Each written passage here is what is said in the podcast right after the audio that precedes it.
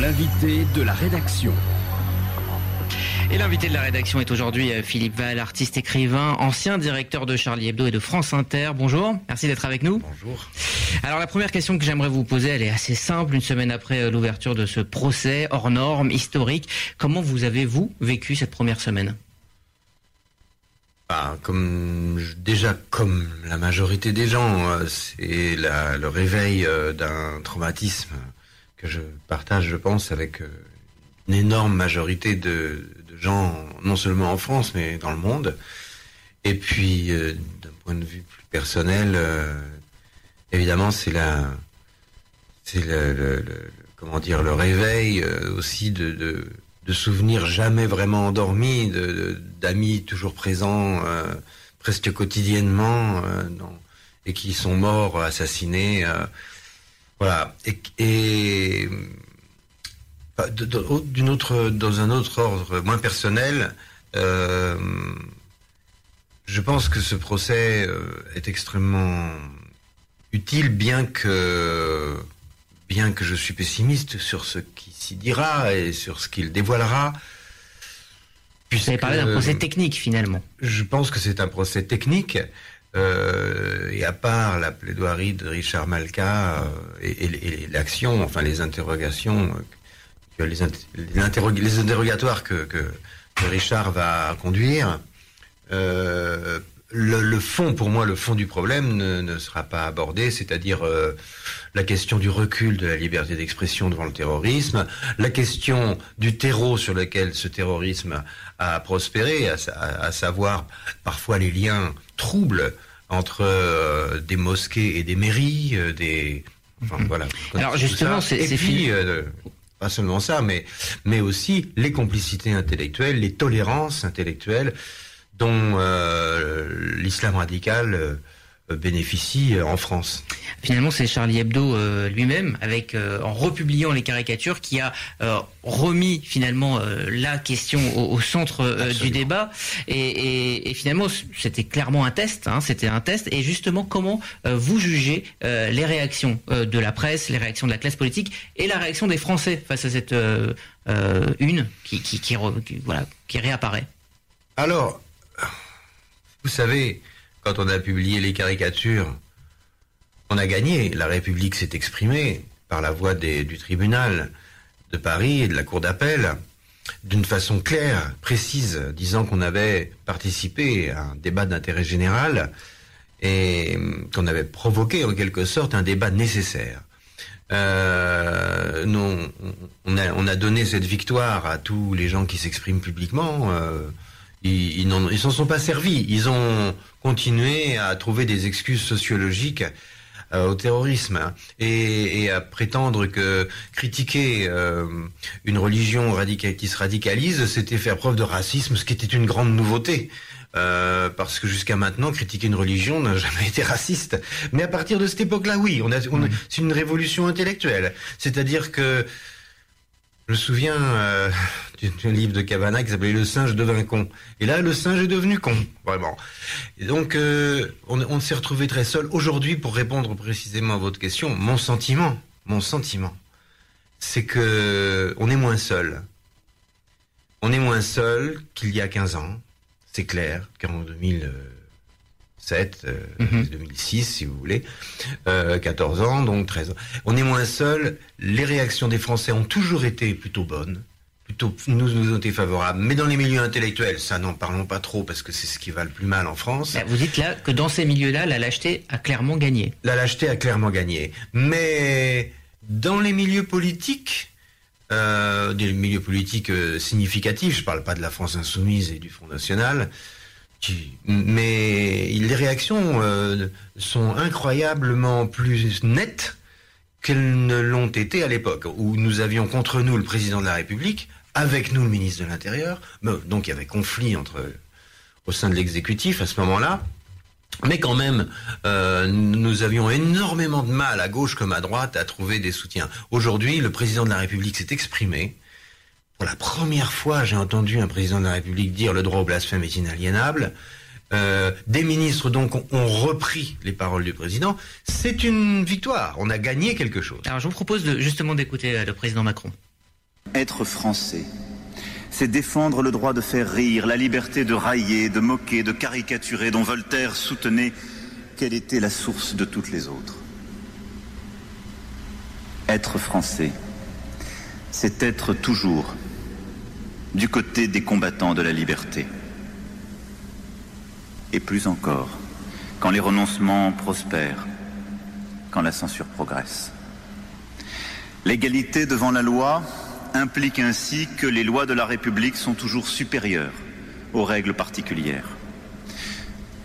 C'est pourquoi il n'y aura jamais de place en France pour ceux qui, souvent au nom d'un Dieu, parfois avec l'aide de puissances étrangères, entendent imposer la loi d'un groupe. Voilà, Emmanuel Macron euh, pointe clairement là une, idéologie mortifère et surtout il tourne euh, le regard vers ceux qui l'organisent. Est-ce que pour vous c'est satisfaisant dans un premier temps, mais est-ce que c'est pas aussi trop tard? Ah, il n'était pas là avant, hein, Macron il a le mérite, euh, quand même. C'est vrai qu'on a attendu longtemps un discours sur la laïcité de Macron, du président Macron. Bon, euh, je pense qu'il est assez euh, conscient de tout ça, qu'il est et que la pression du réel est telle que sa prise de conscience. Vous savez, les, présidents de la République sont des hommes comme les autres, et, ils mettent du temps parfois à comprendre, l'urgence qu'il y a à prononcer certains mots. Il est investi d'une autorité très forte en France. Le président de la République est le chef de l'exécutif élu au suffrage universel, donc il a symboliquement, il a, il, est très puissant et pas que symboliquement. Et le fait qu'il ait prononcé ces mots, c'est très important. C'est très important. Cela peut marquer un changement? Ah oui, ça marque un changement. j'en suis persuadé. Et c'est même étonnant parce que les, que les intellectuels soient à la traîne du pouvoir. D'habitude, le pouvoir euh, vient lentement à ce que veulent les intellectuels, euh, qui généralement veulent plus de liberté. Là, maintenant, de toute façon, ils en veulent moins. Donc, euh, Mhm. Euh, ils sont complices de toutes les violences, ils sont complices de tout ce qui finalement rétrécit la liberté. Euh, pas tous les intellectuels évidemment, mais dans leur généralité, les intellectuels français n'ont pas fait preuve depuis la Seconde Guerre mondiale de beaucoup de courage. Spécialement euh, de gauche, parce que vous dites que la gauche a abandonné son, principe fondamental de l'universalisme pour se tourner pour une partie de la gauche vers le communautarisme. Est-ce que vous aujourd'hui, vous, pouvez encore vous réclamer de gauche? Je me réclame de rien du tout je me réclame de, de ce que je ressens profondément et de ce que j'ai envie d'exprimer librement, ce que je fais d'ailleurs euh, sous protection policière. Euh, rappelons-le, en France, en, en 2020. Mais, Depuis 15 ans, euh, déjà. Hein Depuis 15 ans, vous êtes sous euh, protection Donc, non, je, ah, oui, je pense que la, la, la liberté d'expression est en danger pour des tas de raisons, parce que le communautarisme...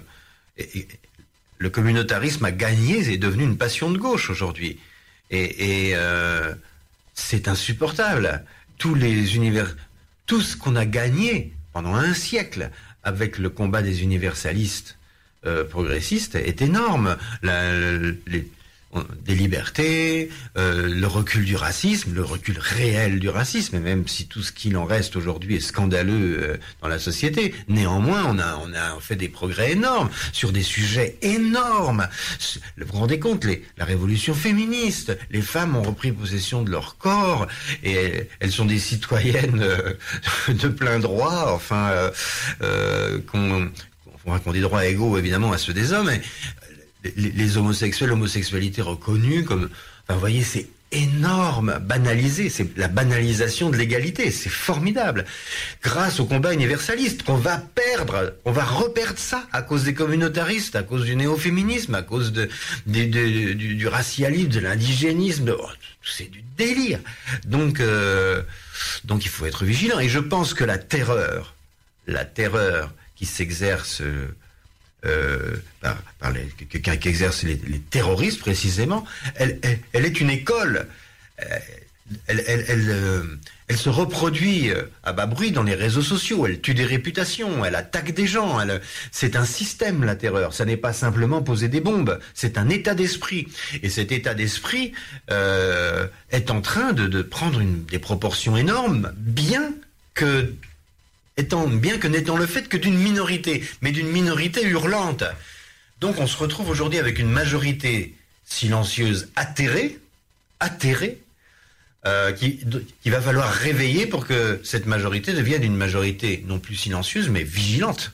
Que faire pour, euh, pour réveiller cette, euh, cette majorité, pour renverser la vapeur Pour en revenir à ce procès, je pense que ce procès est l'occasion pour la société civile de revenir et de s'exprimer comme elle l'a fait le 11 janvier, mais par d'autres moyens, mais partout dans les communes, dans les, euh, à travers la France, il faut que des gens prennent la parole, des gens écrivent, des gens s'expriment et affirment leurs convictions universalistes et démocratiques. Alors pour préparer cet entretien avec vous, Philippe Val, j'ai revu donc les deux documentaires de Daniel Lecomte, L'humour à mort, réalisé un an après les attentats, et c'est dur d'être aimé par des cons du nom de cette fameuse une qui nous plonge en 2006 dans les coulisses du procès des caricatures de, Mahomet. Je vous conseille, d'ailleurs, je vous conseille à, nos auditeurs de, les voir. Ils sont en libre accès sur Internet. Et ce qui est frappant, c'est évidemment euh, la, tendresse, la gentillesse, l'esprit euh, euh, anard qui a, qui a dans cette rédaction, le désir aussi de se marrer malgré tout. Et dans ce documentaire, on voit finalement tout ce qui se passe aujourd'hui se, se dessiner et tout ce qui s'est passé il y a cinq ans se dessiner, on comprend aussi que euh, vous saisissez très vite l'importance de ce procès, euh, intenté euh, entre autres par le recteur de la mosquée de Paris. On voit ceux qui vous soutiennent.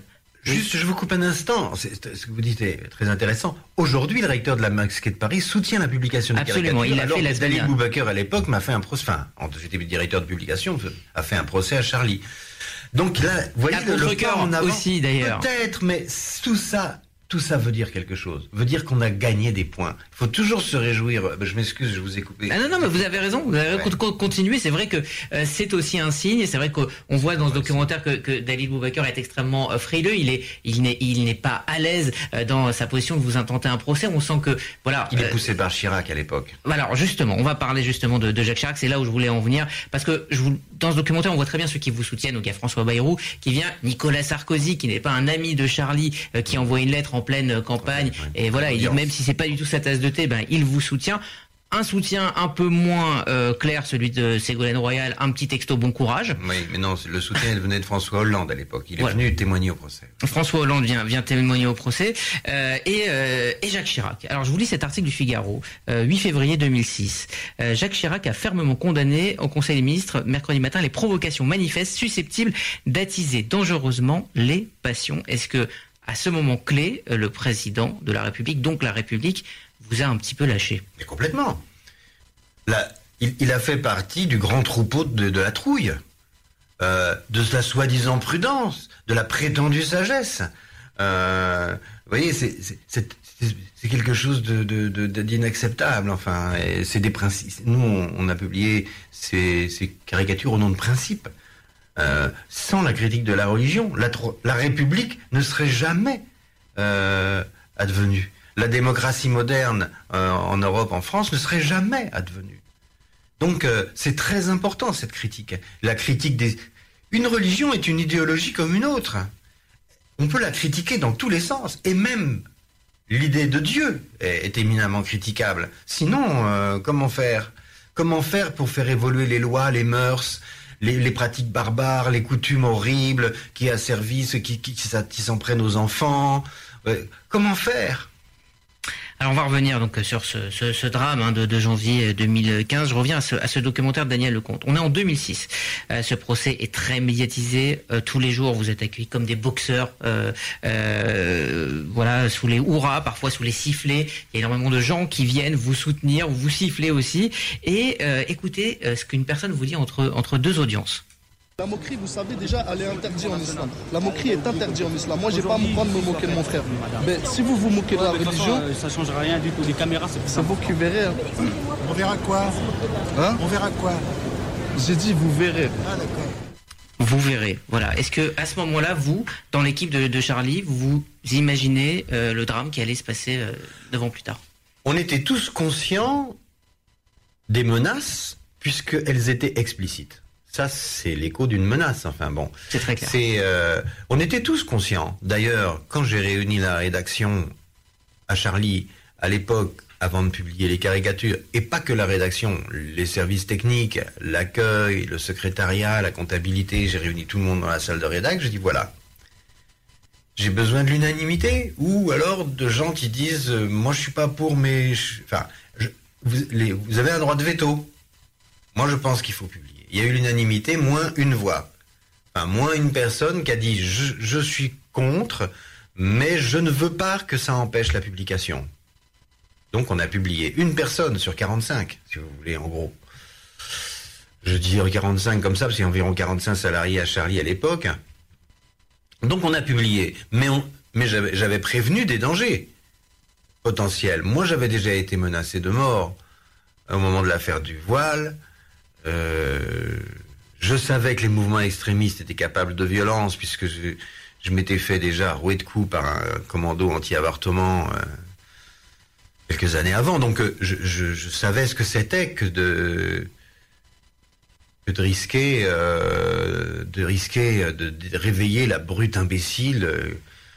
Et finalement, ce qui aurait pu, enfin, vous, vous le dites dans l'un des deux documentaires, ce qui aurait pu vraiment vous protéger à ce moment-là, je crois que c'est dans le second, euh, c'est que finalement que toute la presse euh, en face de même, et là, Évidemment. et, et là, et là, vous auriez Évidemment. été protégé. Évidemment. Vous savez, cette scène, j'ai été marqué quand j'étais petit. Euh, j'adorais euh, le cinéma que j'adore encore.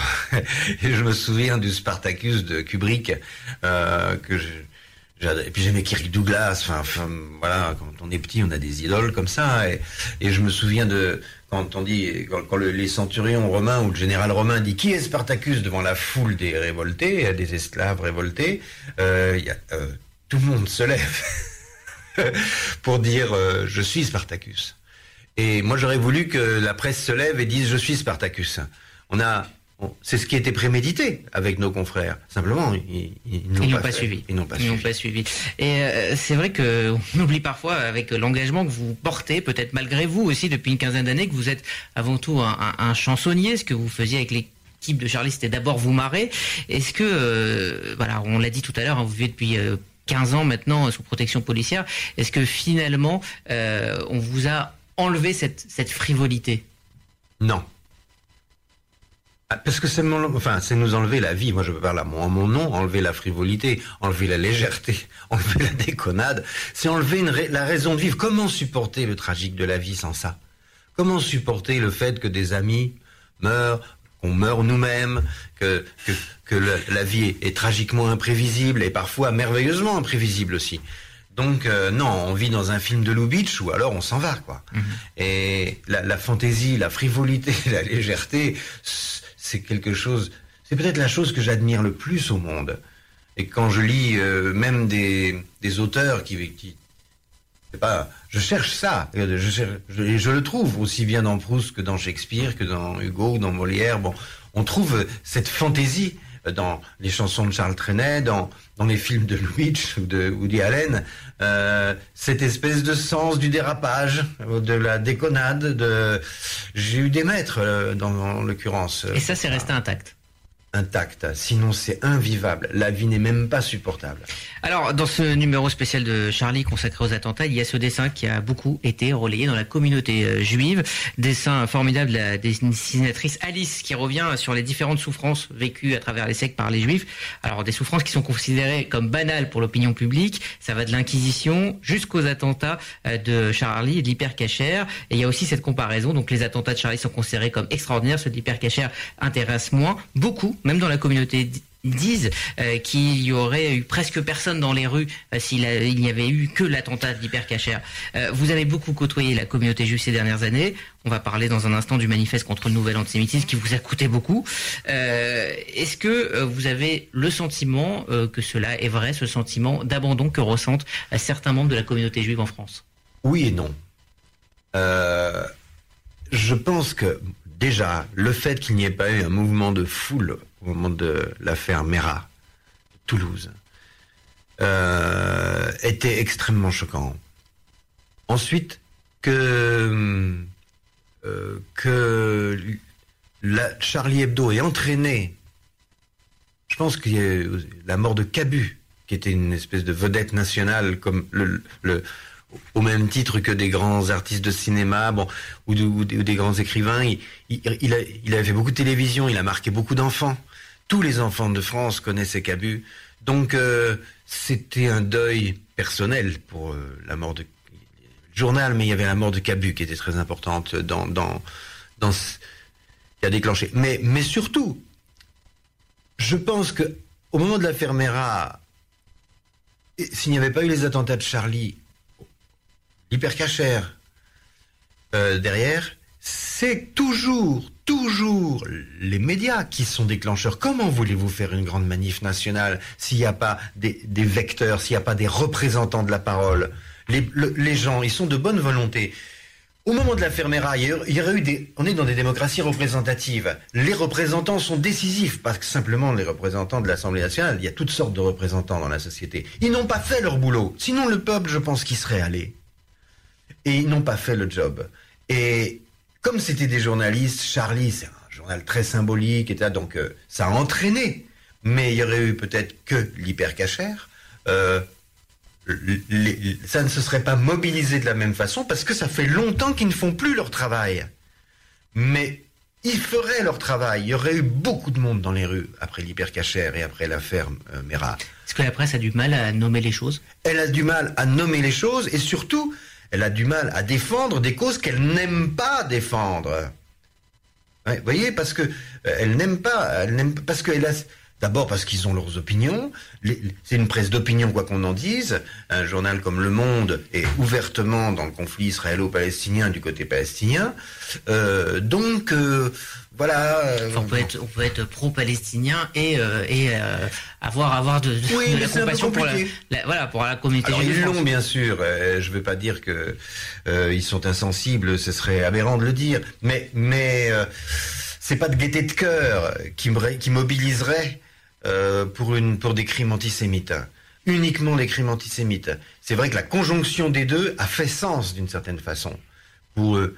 Euh, voilà. Mais je pense que les gens en France, les, les gens qui vont, qui viennent, qui sont pas journalistes, qui sont pas des grands professeurs, qui sont pas des hommes politiques, euh, mais, mais qui vont, qui viennent, y compris d'ailleurs dans des milieux musulmans. Je peux en témoigner parce que j'ai parlé parfois à l'invitation d'imams dans des, à la communauté musulmane, euh, je peux dire qu'ils sont, ils veulent pas avoir cette image, ils veulent pas de ça, et ils sont prêts à, peut-être pas très nombreux parce qu'ils ont peur, eux aussi sont terrorisés, mais ils seraient prêts à défiler.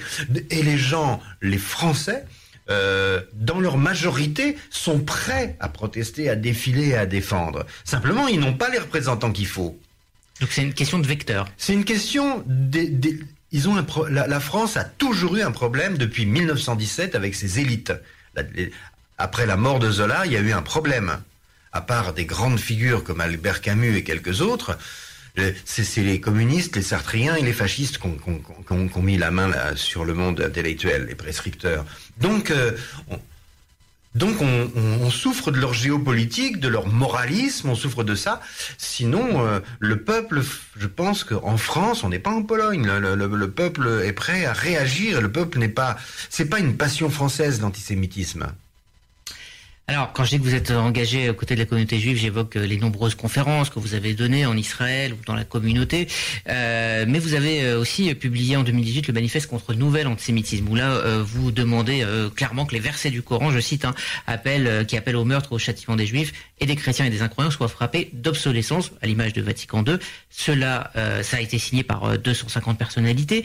Euh, mais ça vous a pas des moindres. Et pas des moindres, un, un, ancien président de la République et trois anciens premiers ministres. Euh, mais ça vous a quand même valu une, une fatwa euh, de l'université Al-Azhar du Caire, diffusée sur Al Jazeera, une condamnation à mort.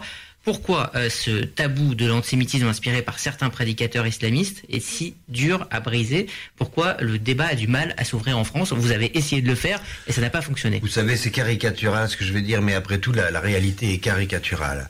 C'est parce que, en gros, euh, une gauche française qui a abandonné l'universalisme. D'ailleurs, si vous vous demandez pourquoi aujourd'hui euh, le, le, Parti socialiste se réunit dans une boîte d'allumettes, euh, la réponse est très simple, c'est parce qu'il a abandonné l'universalisme. Sinon, il n'en serait pas là, hein, vraiment.